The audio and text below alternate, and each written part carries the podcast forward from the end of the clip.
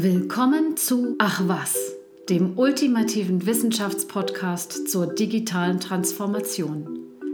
Das kommt dabei heraus, wenn der Marktforscher und Data Scientist Hans-Werner Klein und der Psychologe und Medienprofessor Thomas Wirth einen Blick hinter die Pixel werfen. Geschichten, die zu kennen sich lohnt. Schönen guten Tag und herzlich willkommen bei einer weiteren Folge von Ach was, den Geschichten hinter den Pixeln. Mein Name ist Thomas Wirth. Und mein Name ist Hans-Werner Klein und ich freue mich schon. Was hast du, Ja, uns, mitge was hast du uns mitgebracht? Ähm, ich habe ein Thema, das im Moment, glaube ich, sehr aktuell ist und das wir eigentlich auch erstmal anreißen können. Ich glaube, so richtig in allen Tiefen ausloten werden wir es heute nicht. Und zwar, ähm, es geht um Influencer, Ah. beziehungsweise Influencerinnen. Hm. Ich muss mich schon im Voraus entschuldigen, wenn mir es heute nicht gelingt, das Gendern ganz konsequent durchzuhalten.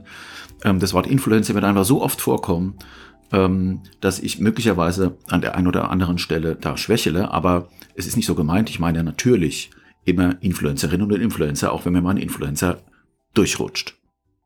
Also, als ich mich auf die Folge vorbereitet habe, habe ich erstmal überlegt, ähm, es macht vielleicht Sinn, den Begriff mal kurz zu erklären. Was ist eigentlich ein Influencer? Ich glaube, Hm. ähm, die meisten von unseren Zuhörerinnen und Zuhörern wissen, was das ist.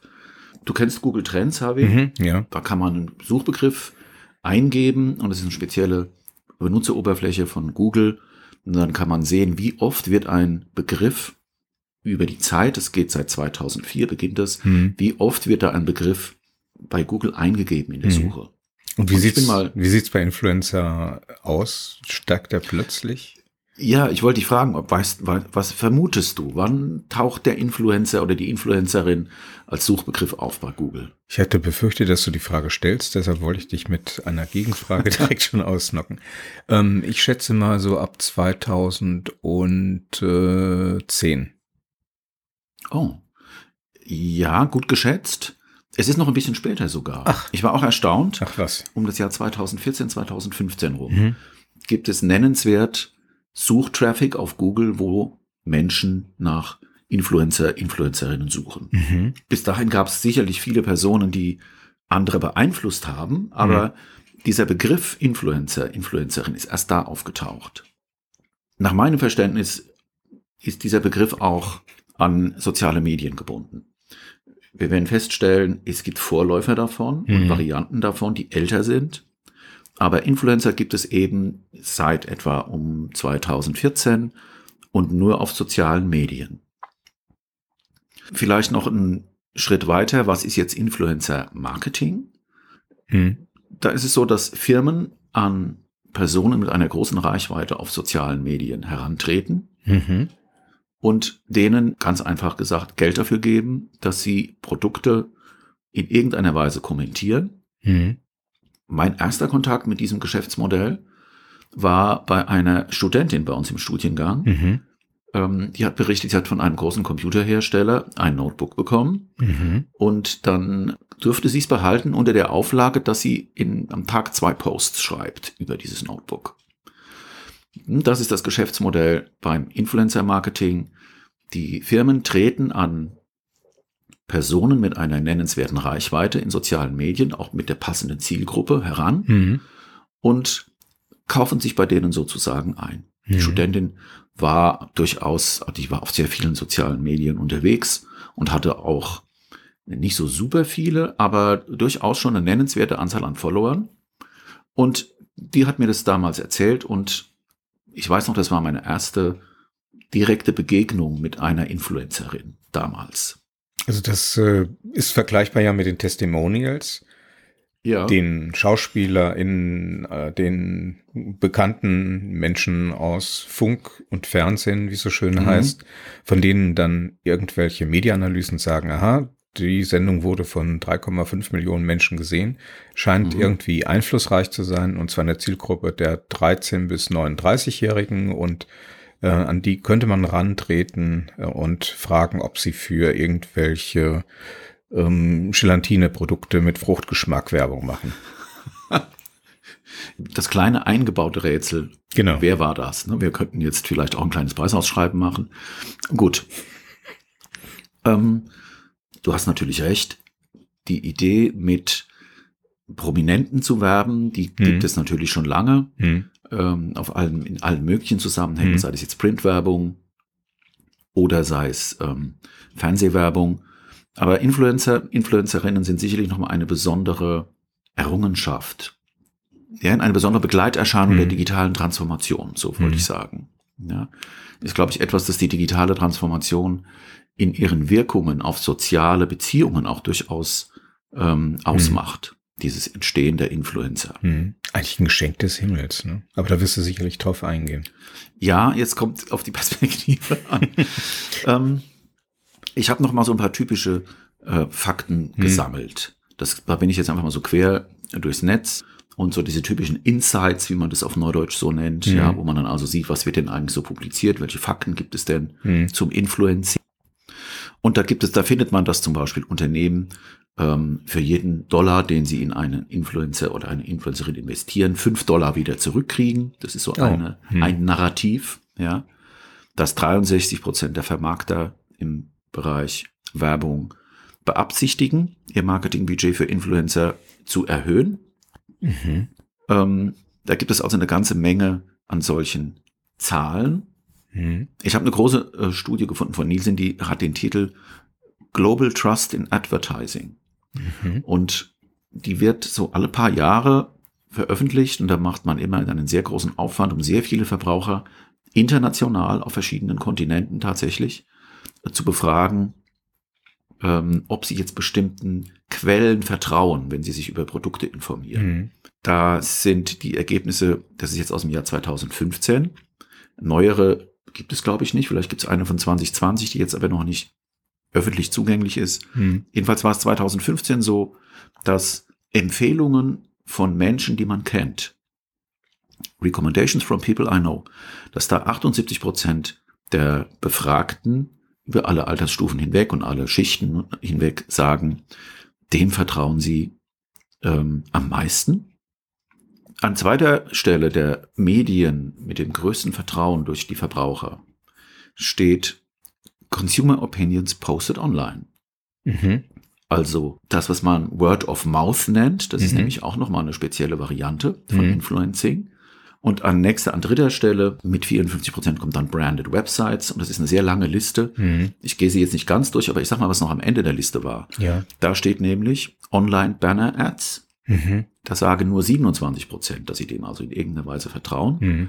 Und mit 26 Prozent ganz unten sind Ads on Mobile Devices. Mhm. Man sieht, da spannt sich ein großes Spektrum von äh, Vertrauen auf und ganz oben im Ranking ist das, was andere sagen. Mhm. Ich habe schon mal gesagt, es steht auch unter dem Begriff Word of Mouth, ist das auch Mhm. ein, ein Forschungsthema, äh, wenn man nach Arbeiten recherchiert im Bereich der Werbewirkungsforschung zum Beispiel, gibt es sehr viel Arbeiten, wo es darum geht, wie sich Verbraucher gegenseitig informieren und wie sie sich vertrauen oder nicht vertrauen und was das dann bewirkt. Gehören dazu, kurze Frage, auch die, die berühmten fünf Sterne, die man vergibt? Ich verstehe das so, ja. Hm, ja. Also, dass das im Jahr 2015, dass das so gewissermaßen an erster Stelle sind die Hm, quasi privat von Mund zu Mund weitergegebenen hm, ähm, Empfehlungen. An zweiter Stelle sind die online hm, Produktkommentare, Produktempfehlungen. Aber es ist natürlich klar, dass dieses Influencer-Marketing dort ansetzt. Es setzt also dort an, wo die Verbraucher gewissermaßen einen Vertrauensvorschuss geben. hm, Und das ist, glaube ich, auch der Grund, dass an, dass an der Stelle im Moment so viel investiert wird und dass es so ein, ein, ein Bereich mit einem so starken Wachstum ist. hm, Gleichzeitig zu diesem Wachstum der Influencer-Strategie in der Werbekommunikation und in der Propaganda, wenn man so will, in der politischen Pro- Propaganda oder wo man auch will, wenn es da- darum geht, Menschen von etwas zu überzeugen, gibt es einen Abbau oder eine Erosion von Kommunikation in den traditionellen Medien. Da habe ich auch mal so ein paar Zahlen rausgesucht, quer Hm. durch den Gemüsegarten. Also zum Beispiel habe ich gefunden, dass die Auflage der Tageszeitungen von 1991 bis 2019 halbiert wurde. mhm. Damit fallen natürlich Werbeträger weg, ne? Genau. Damit fällt auch die Möglichkeit weg, Menschen über Tageszeitungen zu erreichen. Mhm. Oder eine andere Zahl, auch etwas Spezielles, aber das drückt aus, worum es mir geht. Mhm. Zwischen 2010 und 2015 sinkt die Zeit, die Menschen zwischen 20 und 24 vor dem Fernseher verbringen, um mehr als 30 Prozent. Mhm. Die sitzen nicht mehr vor dem Fernseher, sondern die gucken on demand irgendetwas. Also wenn sie sowas, sagen wir mal, Filme schauen oder was ähnliches, gucken sie auf, bei irgendwelchen On-Demand-Beispielen oder auf YouTube, auf irgendwelchen Videoportalen. Sie gucken nicht mehr in den Fernseher. Mhm.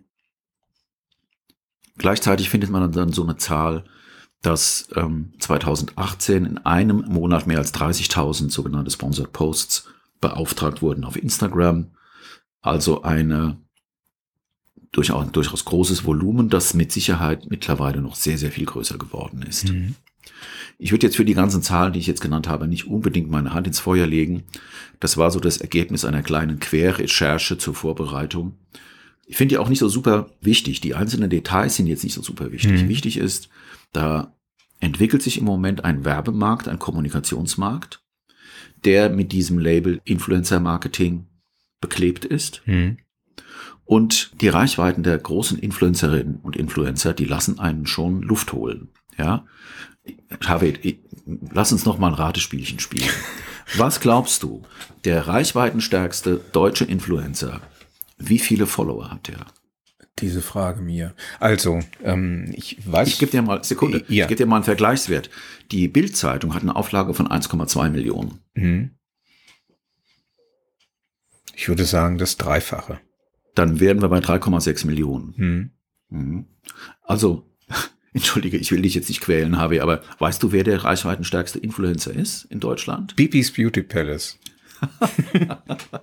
Gut. Also du bist in den Top 10 mit deinem Tipp. Okay. Sie ist in den Top 10. Aber was ich ganz, äh, also ich bin jetzt bei Instagram, ja? Okay. Mhm. Ich bin bei Instagram. Das ist, unterscheidet sich ein bisschen zwischen den verschiedenen Plattformen, Mhm. aber ich habe jetzt mal Instagram genommen, weil jetzt glaube ich auch die Plattform im Moment ist. TikTok wäre vielleicht noch zum Vergleich ganz Mhm. interessant. An erster Stelle ist ein Mensch, der heißt Toni Kroos. Hast du von dem schon mal gehört? Ist nicht der- ein Fußballspieler? Nee. Doch, das ist ein Fußballspieler. Fußballspieler. Der Toni Ja. Groß ist. Der Toni Kroos. Und weißt du, wie viele Follower der hat? Was macht der denn? da? 27,7 Millionen. Nein, das geht nicht. Doch. Thomas, das ist, wir haben 80 Millionen äh, Menschen und von denen, ich, ich weiß nicht, wie viele sind denn auf, auf Instagram? Sind Leute auf. doppelt da? Also, ob jetzt gucke ich bei Toni Kroos auf Instagram. Ja. Dann spielen wir jetzt eine kleine Pausenmelodie. Jetzt bin ich Instagram. Soll ich singen, pfeifen? Toni Kroos. Es ist ja gut, wenn du mich rettest, wenn ich jetzt irgendwelchen Blödsinn rede. Ich glaube dir das doch. Nee, lass es uns verifizieren, Ja. nicht, dass wir hier irgendwelchen Blödsinn verbreiten. Ich habe ihn schon gefunden. Hm. Der hat 30 Millionen Abonnenten. Muss ich erstmal verdauen. Okay. Das heißt, da ist noch Luft nach oben, weil wir haben in Deutschland, in der Bundesrepublik haben wir 80 Millionen EinwohnerInnen und da sind Deutschland, noch, Österreich, Schweiz, vielleicht sagt- denen noch, ach, deutschsprachig, ja, okay. Deutschsprachig. Mhm. Da kommen noch 15 Millionen dazu. Ja, trotzdem, aber trotzdem. Ja, okay. 30 M. Was macht, was Bedeutet- macht er denn mit den Leuten? Für was wirbt er? Ach, lass uns mal gucken. Der hat, ich meine, der ist ja Fußballer Mhm. bei Real Madrid Mhm. ja, und im DFB und der postet dann jetzt zum Beispiel so ein Bild. And the winner is in der neuen Folge Toni, kein Schweiß aus Holz. Groß wird endlich ein mehr als würdiger Sieger der Felix Groß Vereins Challenge präsentiert. Mhm. Mhm. Außerdem geht es um das ko korrekte Saunieren und Yogis Abschied. Okay. Und dann wird verlinkt auf einen Apple Podcast und auf Spotify. Mhm. und er hat 48.264 Likes und ist ein großer Held auf Instagram. Aber pass auf. Ich sagte, ich gehe jetzt mal von oben nach unten die, Mhm. das Ranking Mhm. durch, ja, der Reichweiten und der Personen. An zweiter Stelle ist Mesut Özil Mhm. mit 23,9 Millionen Mhm. Follower. An dritter Stelle sind Lisa und Lena, Die kenne ich. 15,9 Millionen. Die kenne ich. Dann kommt Marc-André Ter Stegen, Ja, kenne ich auch. 12,8 Millionen. Pia Wurzbach, Ist das nicht eine Studentin? 12,4 Millionen. Studentin? Eine Studentin von uns, ja. Nein, das ist eine, die war, glaube ich, mal Miss Universum oder sowas. Das ist so eine Fashion-Influencerin. Mhm, okay. Dann kommt Manuel Neuer, Mhm. 10 Millionen, Bastian Schweinsteiger, 10 Mhm. Millionen, Marco Reus, 9,5 Millionen, Mario Götze, Mhm. äh, 7,9 Millionen und dann HW, DT's Beauty, Beauty Palace, mit Beauty Palace. 7,7 ist. Mhm. Also, es ist erstaunlich, dass da so viele Fußballer sich Ja. tummeln. Ja. Aber das ist für die möglicherweise das Geschäftsmodell. Also Bastian Schweinsteiger, ich glaube, der ist gar nicht mehr aktiv. Der wird wahrscheinlich ganz gut Kohle machen mit seiner, mit seinem Instagram-Account. Der ist allerdings auch in äh, Anführungszeichen alter Werbung vertreten, also Ja, TV-Werbung. ja. Mhm. Diese, die, diese Reichweiten sind unglaublich. Ja. ja. Wenn du dir das überlegst, die Bild-Zeitung hat 1,2 Millionen und du gibst Hm. jetzt irgendeine Anzeige bei der Bild-Zeitung Zeitung auf, was, Hm. was das wohl kostet. Mhm. Und dann hast du hier so jemanden und der präsentiert irgendwie dein Nahrungsergänzungsmittel oder irgendetwas, das du gerne verkaufen willst und du hast eine Reichweite von 10 Millionen oder 20 Millionen. Und die Leute reagieren auch noch drauf. Mhm. Ja. Ähm, sicherlich ist es wichtig, wenn man über Influencer redet oder über Influencerinnen, ähm, sich klar zu machen, dass es verschiedene Typen sind. Ja.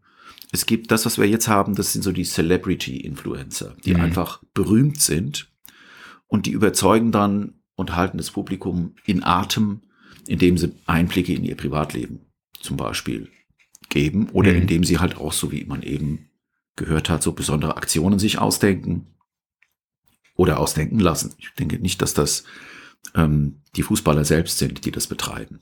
Dann gibt es, glaube ich, noch welche, die einfach enter gute Entertainer sind und Mhm. deshalb ein Publikum haben, Follower haben. Also irgendwie kreativ und unterhaltsam sich darstellen, kreative Inhalte bringen und dann einfach ihre Leute, die, die, die Zuhörer inspirieren und sie amüsieren. Und es gibt dann am Ende noch, und ich glaube, dass man da eher etwas geringere Followerzahlen hat bei den Experten, die Wissen zum Thema haben oder zu einem bestimmten Themengebiet und die dann eben glaubwürdige Experten sind, Expertenwissen haben und sich so im Prinzip das Vertrauen ihrer Zielgruppe verdienen. Mhm. Ja, und die verschiedenen Geschmacksrichtungen muss man sicherlich unterscheiden, wenn man über Influencer redet. Und wichtig ist jetzt noch eine Unterscheidung. Es gibt nämlich Makro- und Mikroinfluencer. Eben hatten wir Makroinfluencer. Das sind solche, die also mehrere Millionen Follower haben oder mehrere hunderttausend. Mhm. Und Mikroinfluencer, da gibt es unterschiedliche Definitionen dazu. Ähm, aber so zwischen 1 und 5000 Followern, da hat man einen Mikroinfluencer mit einer sehr kleinen Followergemeinde, die aber sehr stark an ihn gebunden ist und ihm sehr stark vertraut. Okay. Also auch als Werbeträger dann durchaus geeignet ist. Ja, es Mhm. gibt ähm, schon seit längerem die Weisheit, wenn man über Influencer-Marketing spricht, Mhm. dass man mehr Impact bekommt, wenn man in Micro-Influencer investiert. Und ein Großteil der Mittel, die in Influencer-Marketing investiert werden, werden in Micro-Influencer in- investiert. Okay. Mhm. Die Also- großen sind für bestimmte Marken und für bestimmte Zusammenhänge, glaube ich, sinnvoll einsetzbar.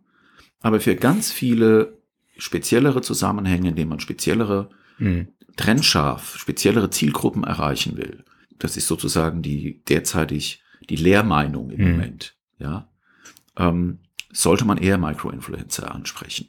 Ist unmittelbar einleuchtend. Also ähm, ich meine, Toni Groß wird wenig, eventuell weniger Erfolg haben, wenn er ähm, ähm, Influencer wäre für das Thema ähm, spezielle Kettensägen zum Fällen von Nadelhölzern.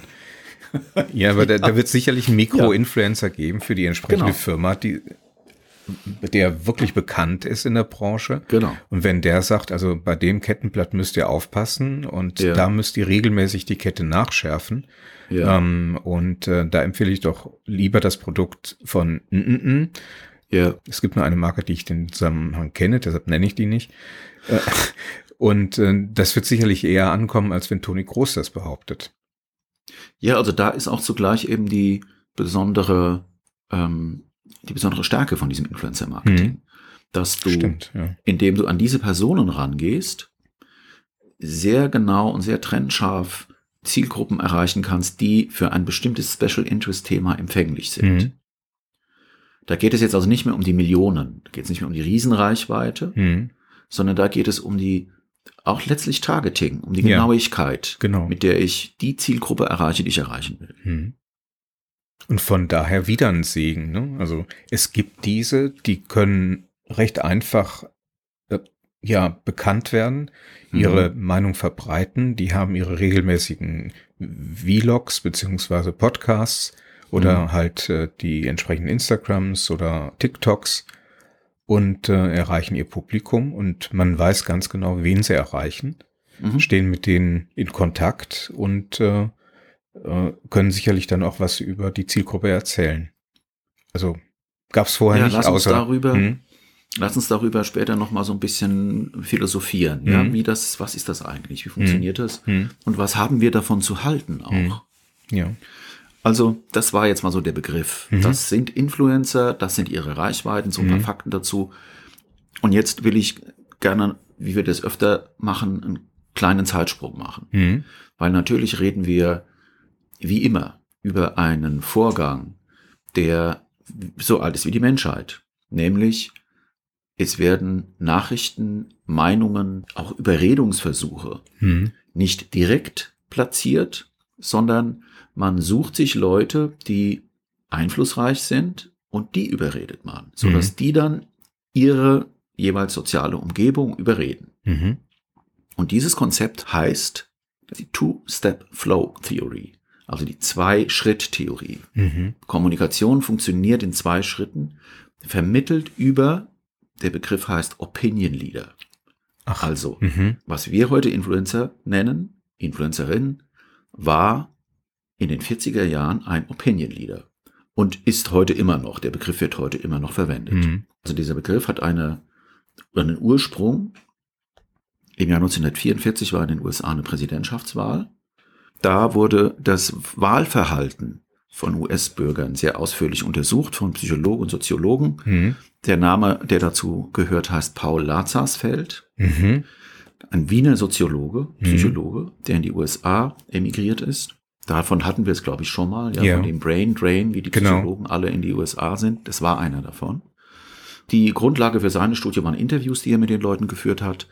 Und er ist zu der Schlussfolgerung gekommen, dass die Wirkung von Kommunikation, hier geht es ja um politische Kommunikation, Propaganda quasi, sich nicht so ähm, entfaltet, dass sie beim Einzelnen direkt ankommt, Mhm.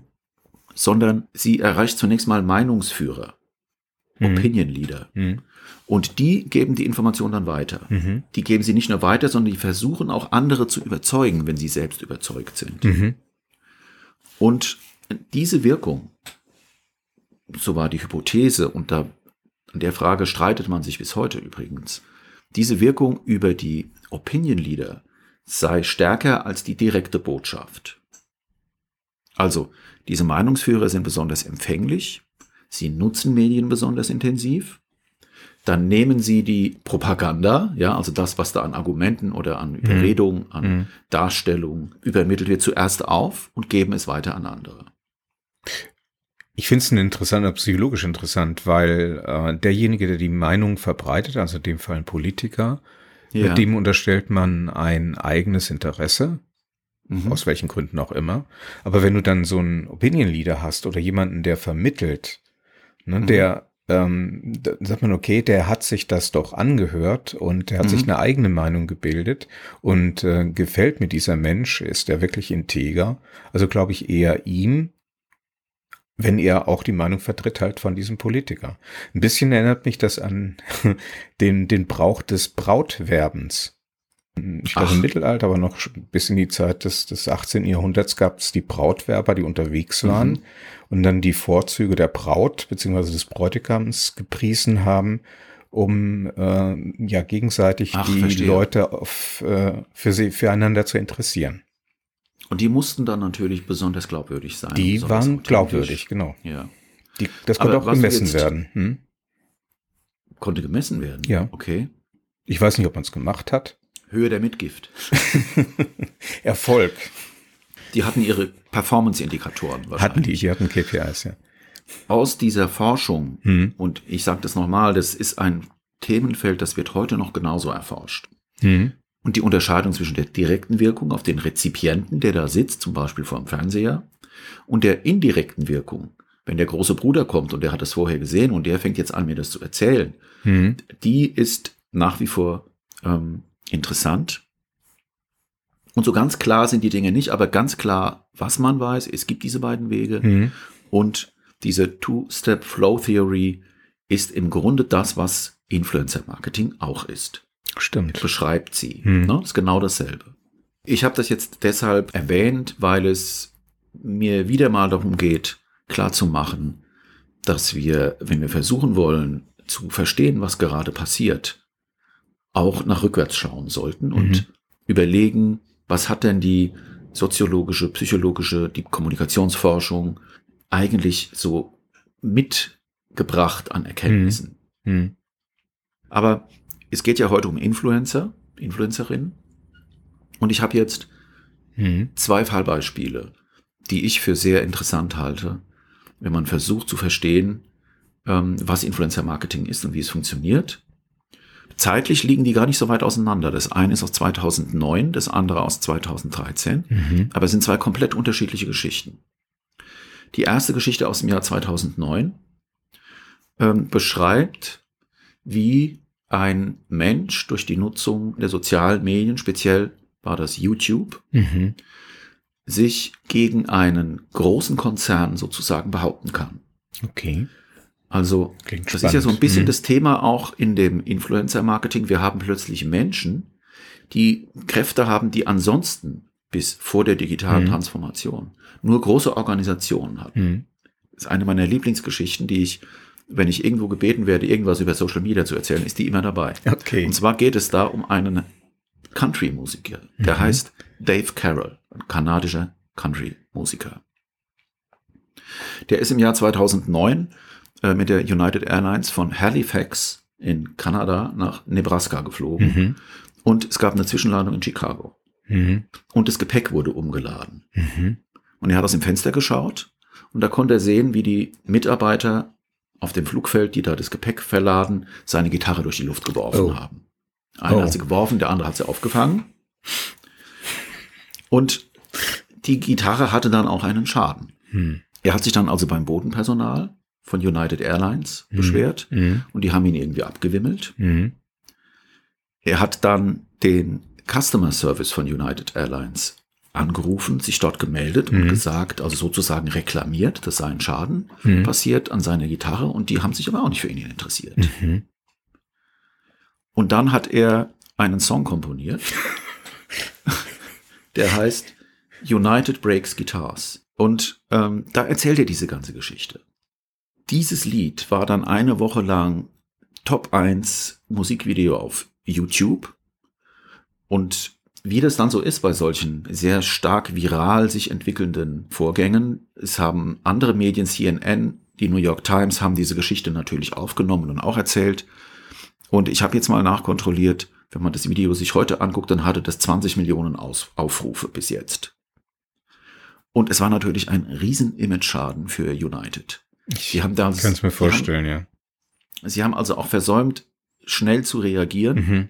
Und sich dann aber irgendwann sehr wortreich entschuldigt Mhm. und auch eine Entschädigung äh, ihm in Aussicht gestellt, die er dann aber gespendet hat. Die brauchte er nämlich nicht mehr, Mhm. weil der Gitarrenhersteller, das ist eine Firma namens Taylor, Ja, die haben ihm die Gitarre kostenlos repariert. okay. Und der Geschäftsführer, der Mhm. Vorstand von Taylor Guitars, hat natürlich dazu ein Video gemacht und das auf YouTube gestellt. Klar. Kann man also auch finden. Ja? Und United hat eben mit dieser typischen Langsamkeit von Dinosauriern nicht agil, nicht schnell, nicht freundlich und einfach falsch reagiert. Das Ganze war eine PR-Katastrophe. Ich meine, ich kann mir vorstellen, dass die entsprechenden Manager damit beschäftigt waren, durch entsprechende Verrenkungen ihres Körpers äh, äh, durchaus Zähne am Hinterteil zu platzieren. Du Also, meinst, sie, sie haben sich in den Arsch gebissen. ja, ganz interessant war, dass der ähm, Herr Carroll seitdem ein zweites Leben hat als Evangelist für Kundenbeziehungen. Also er hat auch ein Buch veröffentlicht über die ganze Geschichte. nee. Auf seiner Website Hm. ist das Buch angeteasert Hm. und da steht, This book will entertain you and remind you that we are all connected, that each of us matters and that we all have a voice worth hearing. Das kommt mir bekannt vor. Ach was. Das kommt dir bekannt vor, erzähl mal. Wir haben mal eine Folge drüber gemacht. Ja? Ja, und zwar in unserem Mixtape. War das Folge 16? Ich weiß es nicht mehr genau. Werde ich gleich noch sagen können. Also äh, Thema ähm, Clue Train Manifest. Genau.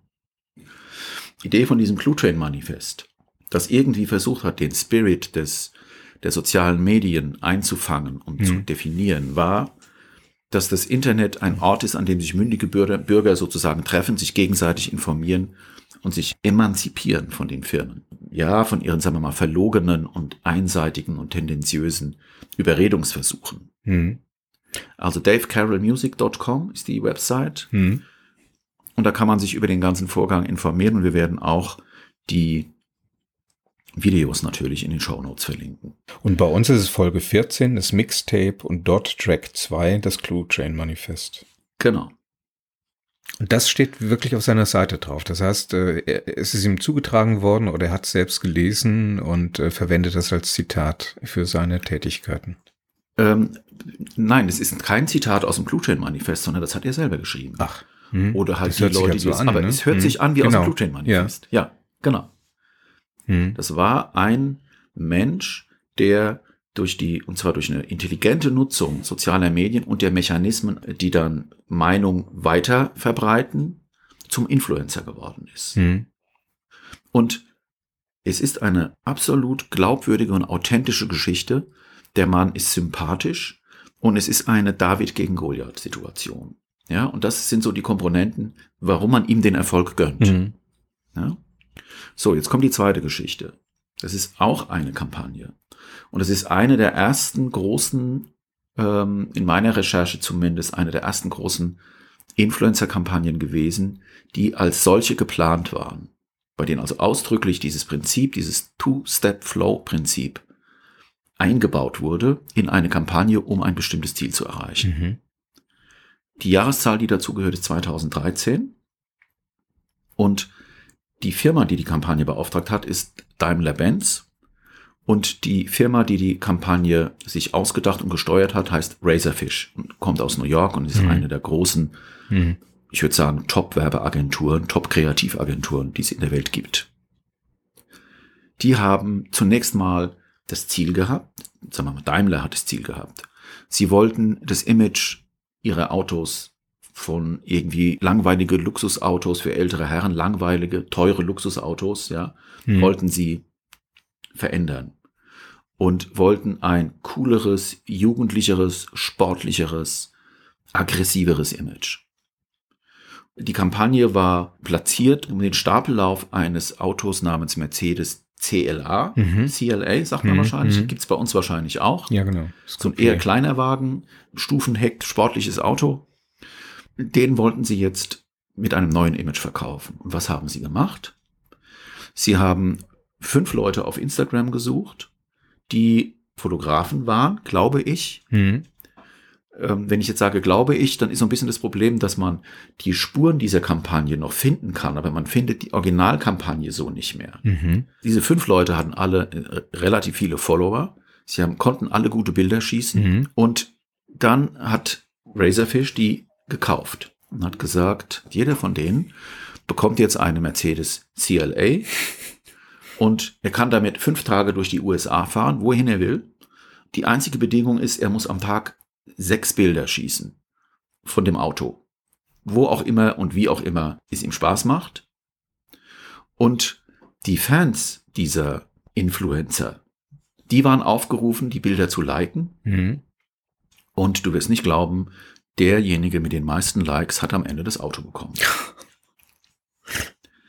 Das war Das ist- sozusagen, Ja. das war, das war die, die Kampagne, das war Mhm. die Situation, ich würde sagen, die man konstelliert hat. Die Mhm. haben eine Mhm. Situation gebaut Mhm. und haben die Influencer so da eingebaut. Mhm. Und die Follower der Influencer haben sie auch eingebaut. Eigentlich genial, ne? Ja. Denn zum Beispiel den Influencern vorzuschreiben, du musst das Auto einmal auf einem hellen, auf einem dunklen Hintergrund in der Natur, in mhm. der Stadt, im Parkhaus, vor einem Stadion und so weiter mhm. ablichten, mhm. so wie üblicherweise das auch den, den Fotografen, Fotografinnen manchmal empfohlen wird. Mhm. Nicht, sondern dein Ziel ist, diesen CLA zu bekommen, sei mhm. so intelligent, so kreativ wie nur irgend möglich. Du kennst deine Follower und Followerinnen. Mhm. Ähm, mach es so, dass es wirklich am, am allerbesten ist. Was du jetzt gesagt hast, ist ganz interessant, Harvey. Ähm, weil das ist die Doktrin, mit der man im Moment Influencer-Marketing macht. Okay. Ja? Also die Leute, die wirklich was davon verstehen, hm. die sagen nicht, wir schreiben denen irgendwas vor, hm. sondern wir lassen die ihre eigene Sprache sprechen. Hm. Also die Authentizität, die Echtheit gehört zur Überredungsidee, so kann man sagen. Ich mhm. werde nur überredet, wenn der echt ist, wenn mhm. ich merke, da stimmt was nicht. Der benutzt irgendwelche Claims oder irgendwie eine Sprache, die nicht seine ist, dann laufe ich das Risiko, dass die Leute abspringen oder dass sie das Vertrauen verlieren. Mhm. Ganz klar. Mhm. Das ist die strategische Empfehlung im. Moment. Diese Kampagne hatte den Titel Take the Wheel und sie gilt als eine der erfolgreichsten Influencer-Kampagnen, die damals so möglich waren. Wobei man dazu sagen muss, ich habe ja vorhin schon gesagt, die Originalquellen sind nicht mehr so richtig gut zu finden. Man findet jetzt im Moment natürlich das Storytelling, also man findet das, was über die Kampagne erzählt wird. Und da muss man immer ein bisschen aufpassen, weil die Leute, die diese Geschichte erzählen, sind natürlich können daran interessiert sein, dass da eine richtig fetzige, gute Geschichte daraus wird. Mhm. Ähm, aber die Zahlen, die ich gefunden habe, ich, die habe ich verifiziert, weil sie waren in mehreren Quellen unabhängig voneinander, mhm. sehr ähnlich, dass innerhalb dieser Kampagne 87 Millionen organische Impressions mhm. ähm, von diesem Auto, so muss man es ja sagen, gemessen wurden. Organisch heißt also nicht über eine Suchmaschine nach Mercedes CLA gesucht, sondern eben in sozialen Medien im Feed der Leute mhm. sind diese Bilder der Autos aufgetaucht und wurden dort dann registriert. Mhm. Sie hatten zwei Millionen Likes. Sie hatten 550.000 Nennungen mhm. auf Twitter und Facebook. Und der Trailer, der gleichzeitig noch auf YouTube gelegen hat, hat 11,5 Millionen Views gehabt. Und die Ziele, die sie verfolgt haben mit der Kampagne, die haben sie auch erreicht. Das hat sich darin gezeigt, dass das Auto innerhalb kürzester Zeit ausverkauft war. Also du hast im Prinzip ja einen doppelten Erfolg, ne? Oder einen dreifachen ja. Erfolg. Die Influencer hatten einen entsprechenden Erfolg und wurden entsprechend dann auch äh, mhm. hochgerankt. Du hast den Erfolg für die Agentur gehabt, für Racerfish, und du hast den Richtig. Erfolg gehabt äh, für Daimler.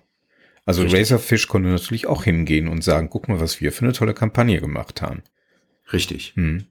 Das ist übrigens auch nicht selten so, dass ähm, Agenturen an der Stelle bereit sind, Geld auf den Tisch zu legen, mhm. weil sie wissen, wir werden damit so, so viel Aufmerksamkeit erreichen, mhm. dass das Geld, das wir da investieren, auch wieder mhm. rauskommt. Mhm. Interessant finde ich jetzt die Frage, HW, lass uns mal überlegen, was ist denn der Unterschied zu Dave Carroll und United Breaks Guitars? Mhm. Der Unterschied ist, oder wie man es konstruieren könnte, er war in, in seinem Metier unterwegs, mhm. hat was beobachtet, er hat das Medium, was er eigentlich im ganz anderen Zusammenhang nutzt, nämlich als Musiker, äh, mhm. genutzt, um auf diese Geschichte aufmerksam zu machen. Und ähm, er hat es nicht deshalb gegründet, seinen, seinen Kanal. Und mhm. dieser Kanal, beziehungsweise diese Möglichkeit von Mercedes, beziehungsweise vom Daimler mit Racerfish zusammen, ist eine Konstruktion. Ja. Ist eine Kampagne. Also ich glaube, beide sind Kampagnen. Also auch der Dave Carroll hat eine Kampagne gemacht. Hm. Aber er hat sozusagen diesen Konzern sich ins eigene Messer stürzen lassen. Hm. Ja. Und es ist also irgendwie, ich habe ja schon mal gesagt, so ein bisschen diese David-Goliath-Sache. Hm. Und man, man kann nicht anders als das sympathisch finden. Und die Moral der Geschichte glauben, dass United Airlines da ein Problem hatte. Hm. Aber hier haben wir jetzt was anderes. Wenn ich mir die Motivlage der Follower der Influencer jetzt mal anschaue bei Take the Wheel, dann haben die eine Beziehung zu ihrem, zu ihrem, ja, zu diesen Fotografen. Die bewundern die. Mhm. Die, deshalb folgen sie ihnen oder sie finden sie sehr sympathisch. Mhm. Sie sind mit ihnen verbunden. Das ist also irgendwie das, was man soziales Kapital nennt. Also das, was menschliche Beziehungen, Gesellschaften, Gemeinschaften zusammenhält, das ist die Substanz, um die es da geht. Und die wollen jetzt, dass ihr Influencer gewinnt. Mhm. Die werden also heiß gemacht auf einen Wettbewerb. Mhm.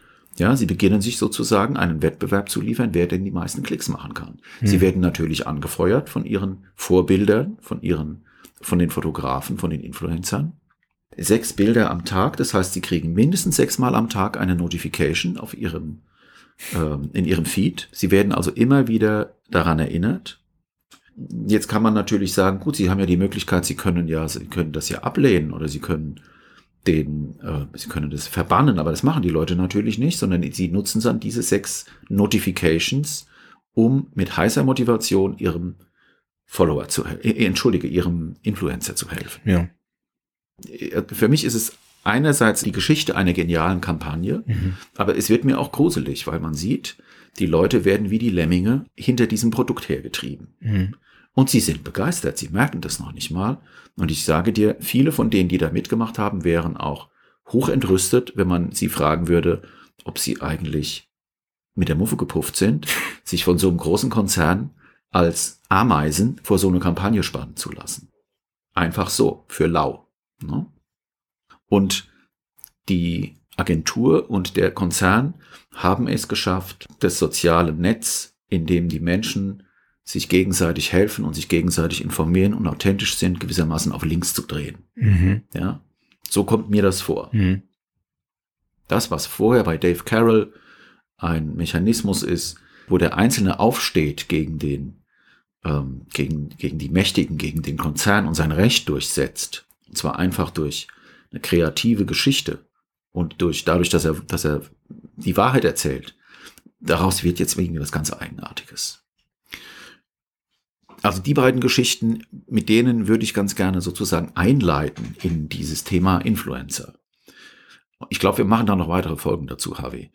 Ähm, erstmal ging es mir darum, so ein bisschen mein, mein, meine eigene Motivation zu erklären. Warum Mhm. finde ich das Thema eigentlich wichtig? Mhm. Und ich finde es wichtig, wenn ich mir die beiden Geschichten, wenn ich die vergleiche, dann finde ich, da ist etwas zu verstehen.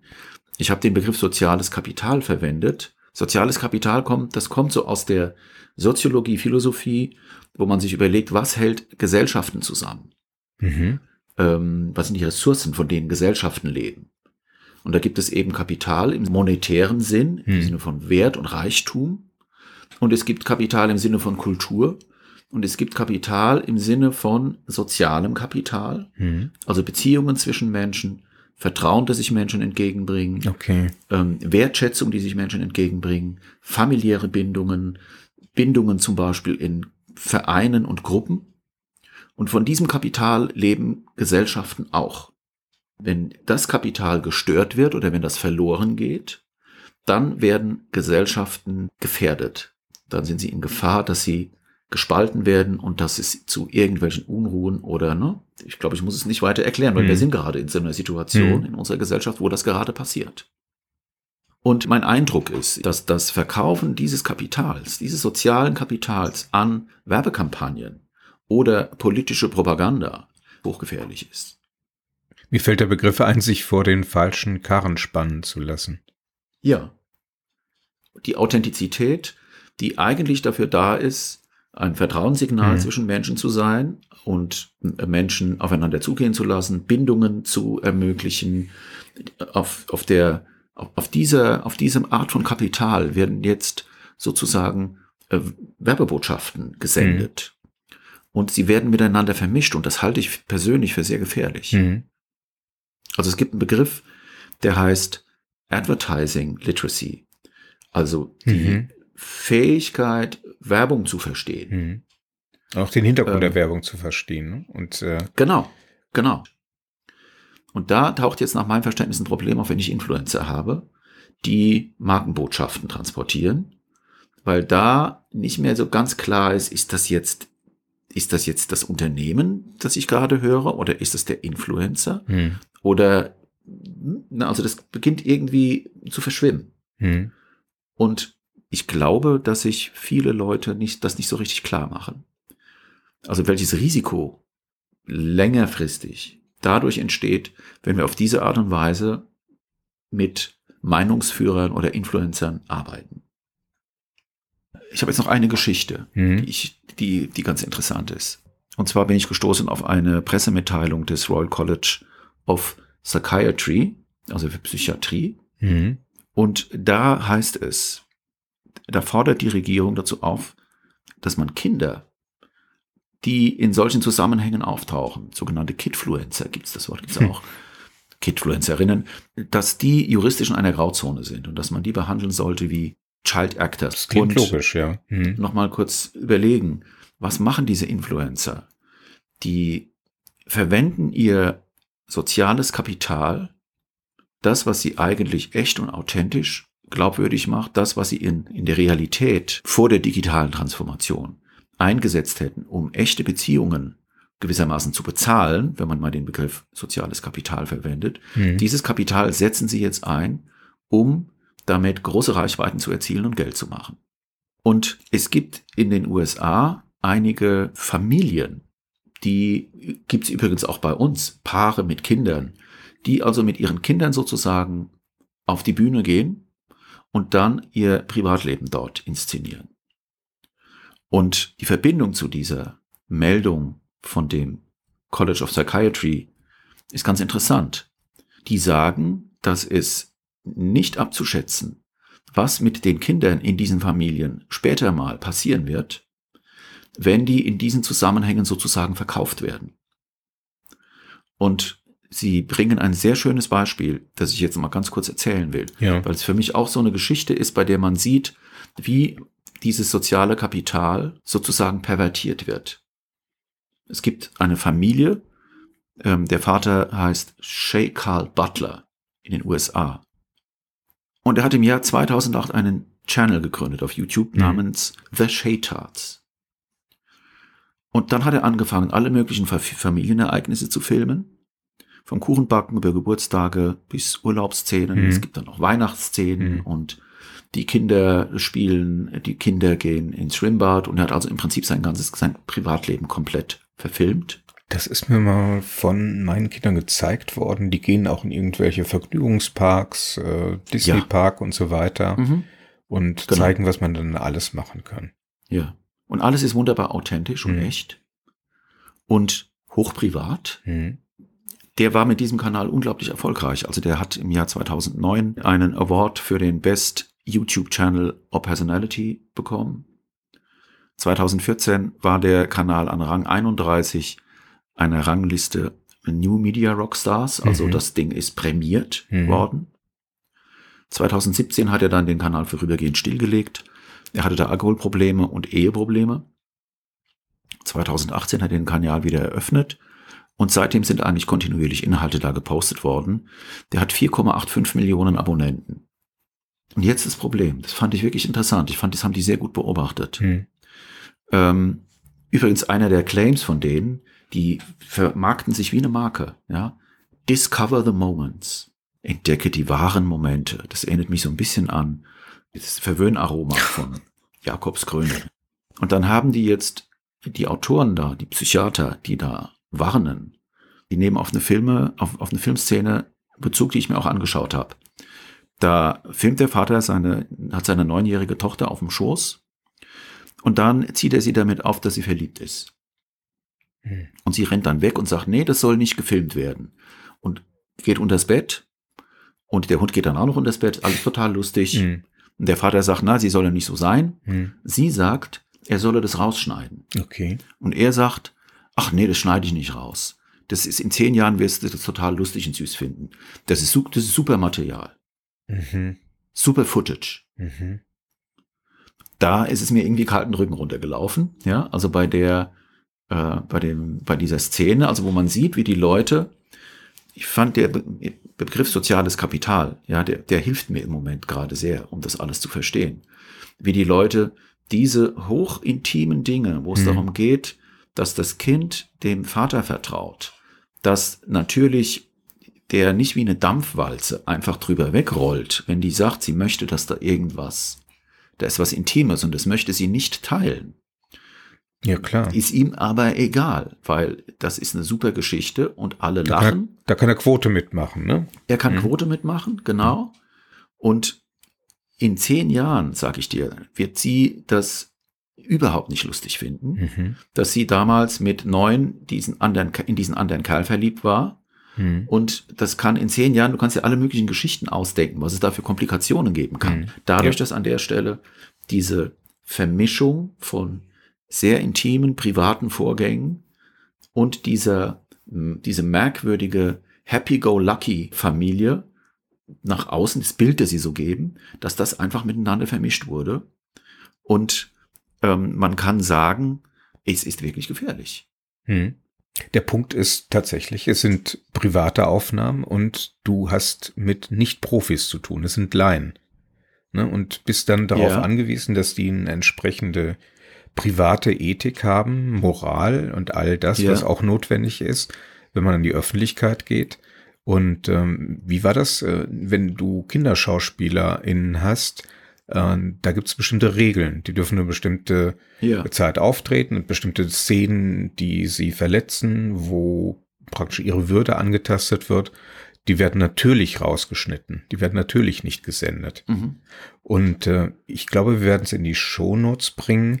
Es gab ähm, eine Kampagne, das ist noch nicht lange her, vielleicht drei Monate, vier Monate, wo man hörbar in Mhm. einem Video die Information bekam, dass die Mutter äh, ihr Kind aufgefordert hat, jetzt doch noch mal ein bisschen trauriger zu gucken und ein bisschen mehr zu weinen, damit man mehr Geld für, ich glaube, das war Verlust eines Hundes, ähm, ja. ein, Mhm.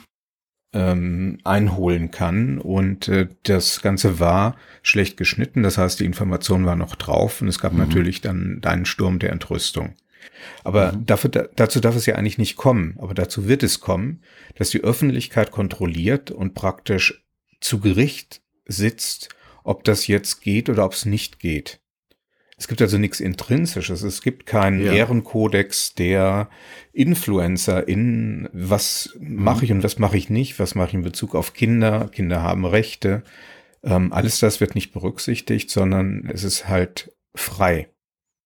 In Wobei es das Anführungszeichen. vielleicht geben könnte. Also man, Ja, ja, die klar. Idee ist gar nicht so schlecht mit dem Ehrenkodex. Hm. Ja. Gibt's ja. Also wenn du die UN-Richtlinien nimmst, also für Kinder, da steckt auch drin, dass man Kinder nicht in die Öffentlichkeit zerren darf und dass man ähm, Kinder mit, mit Würde behandelt.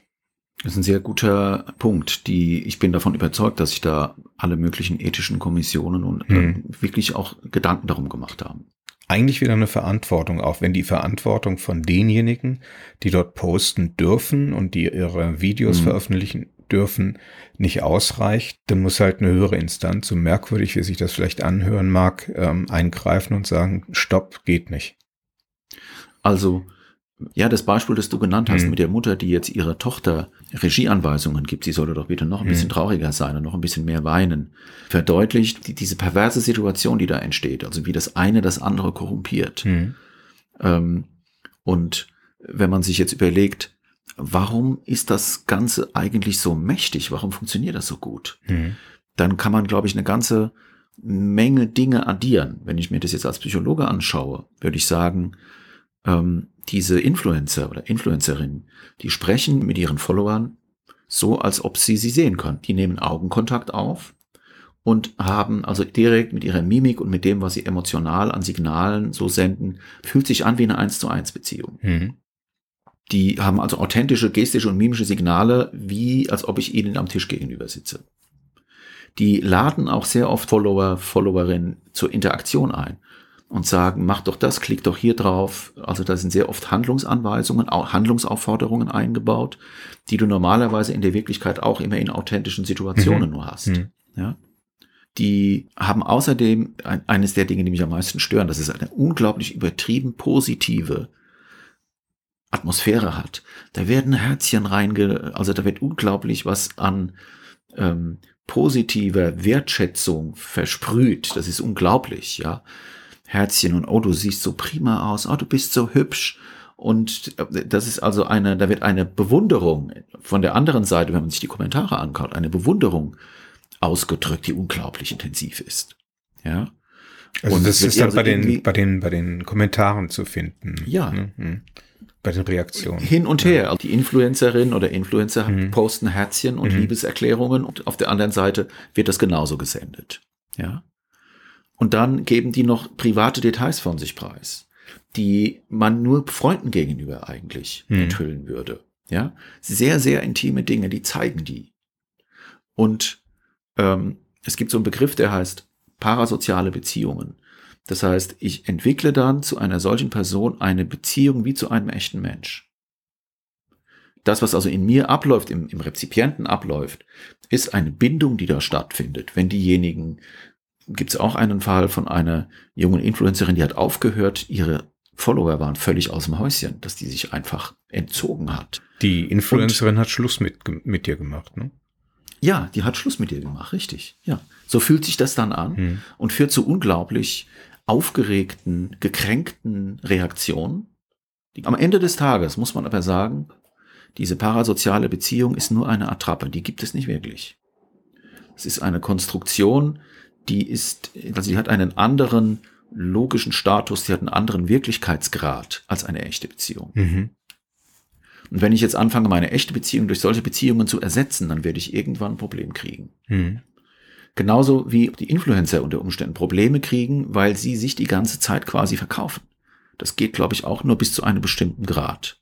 Ich meine, also, was man da nicht vergessen darf, äh, die unterliegen ja nun auch bestimmten Algorithmen, äh, die ja. zum Beispiel ihren Post, ihr Video nach hm. oben oder auch nach unten ranken.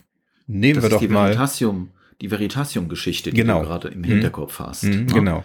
Ähm, Vielleicht erzähl sie noch mal kurz. Ich finde, die passt da sehr gut. Nur ganz kurz anreißen, ähm, mhm. weil darum geht's ja eigentlich nicht, aber äh, derjenige, der diesen Kanal hat, ist ein Wissenschaftskanal, äh, Derek mhm. Muller, hat folgendes Problem gehabt. Er hat üblicherweise mit seinen Videos in, auf YouTube eine Größenordnung von etwa 10 Millionen mhm. Views erzielt mhm. und ähm, hat dann festgestellt, das klappt nicht mehr so richtig. Und äh, mhm. hat mit anderen gesprochen und es gab sehr viel Burnout und äh, gerade in der Szene und ähm, Leute, die sehr enttäuscht waren und gesucht haben, woran es denn lag, ob sie sich anders anziehen müssen, eine andere mhm. Filmsprache wählen müssen und, und, und.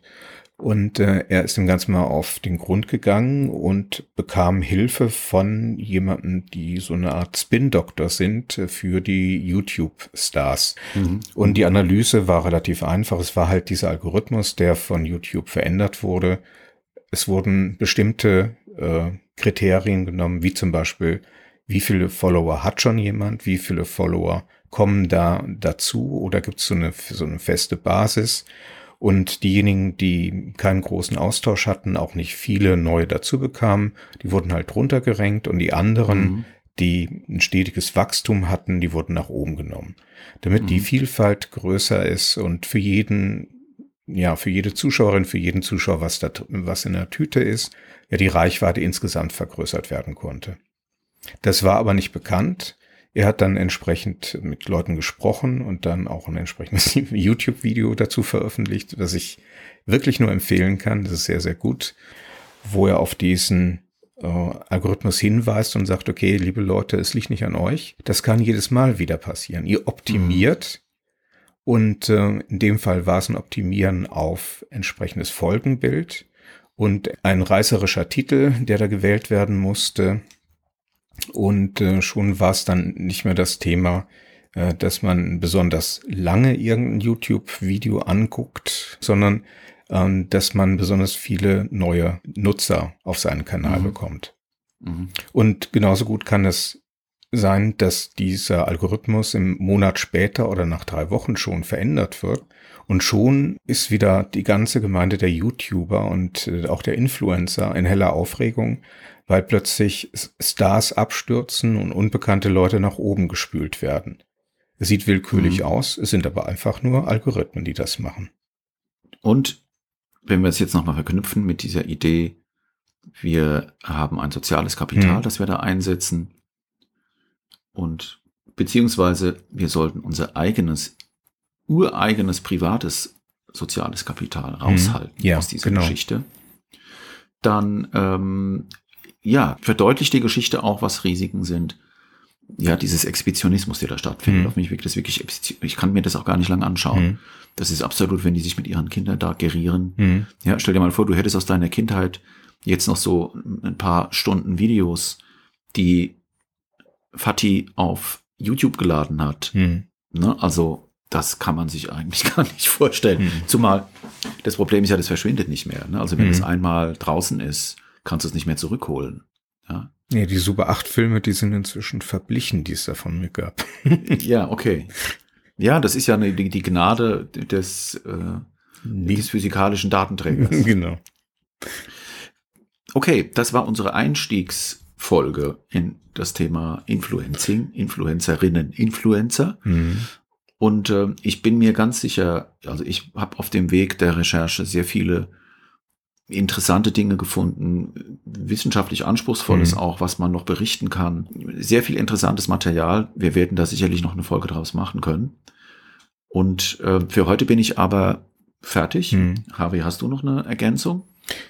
Ich wünsche mir sogar eine Fortführung dessen, weil sich Fragen aufgeworfen haben, wie zum Beispiel die, wie geht man mit den Kindern um, mit den eigenen Kindern auch Mhm. um, wenn es so eine entsprechend enge Beziehung gibt zu diesen InfluencerInnen. Aus eigener Mhm. Erfahrung kann ich sagen, man kommt nicht weiter, wenn man einfach pure Aufklärung im Kantschen Sinne betreibt. Mhm. Ausgang aus der eigenen Unmündigkeit und sich schlau macht. Denn wie du beschrieben hast, sehr schön beschrieben hast, da ist was mit Gefühlen, ja, Mhm. mit Vertrautheit, mit Glauben echten- und Glauben wollen, Ja, dass die echt das- sind.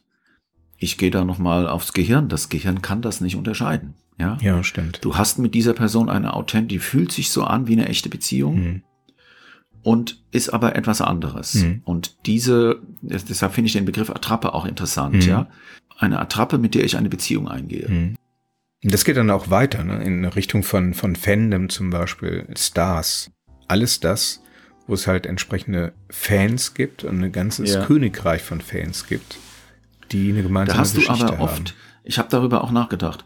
Ich glaube, äh, da hast du einen Unterschied deshalb, weil die oft wegen bestimmter Fähigkeiten oder wegen bestimmter Dinge, die sie tun, Mhm. ja, die sind Musiker oder sie sind Schauspieler oder sie haben also irgendwie noch einen anderen Kontext, wo sie etwas darstellen. Und sie kommen Mhm. mir nicht einfach nur wie private Freunde entgegen. Und das machen aber Influencer unter Umständen Mhm. die mir ihr Privatleben öffnen und mich damit reinziehen, also auch meine ganze Gefühlswelt damit reinziehen, ja, dann einfach sind wie der Nachbar, mit dem man sich anfreundet oder Hm. die Frau, in die man sich verliebt oder den Mann. Also das ist eine ganz merkwürdige Gemengelage. Ich finde auch, dass da zu wenig darüber geforscht wird im Moment. Mhm. Also über diese etwas tiefer gehenden Probleme, von denen werden wir wahrscheinlich erfahren, wenn irgendjemand sich das Leben nimmt oder, ne, also wenn man sozusagen die Folgen verarbeiten oder verkraften muss Mhm. als Gesellschaft, dann werden wir merken, was da eigentlich passiert. Mhm. Vielen Dank. Ja, sehr gerne, Harvey. Machen wir Schluss für heute. Okay, Dann, ähm, ja, hoffe ich, dass wir machen zu- Schluss. Wir machen also zu- nicht. wir, nein, dass unsere Zuhörerinnen Beenden. und Zuhörer der Folge über Influencerinnen und Mhm. Influencer äh, mit Interesse gefolgt sind und Spaß hatten beim Zuhören. Und äh, ich verabschiede mich für heute und auf Wiedersehen. Tschüss. Auf Wiedersehen, auf Wiederhören und tschüss.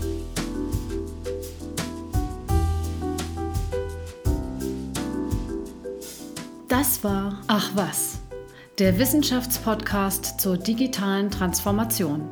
Informationen über das Projekt findet man unter www.achwas.fm. Und außerdem Hintergründe zu den Podcast-Beiträgen und Links zu den Quellen. Ach was ist auf Facebook, Twitter und Instagram zu finden. Natürlich sind auch Follower, Kommentare und Empfehlungen auf Plattformen wie iTunes und Spotify willkommen. Vielen Dank fürs Zuhören. Bis zum nächsten Mal.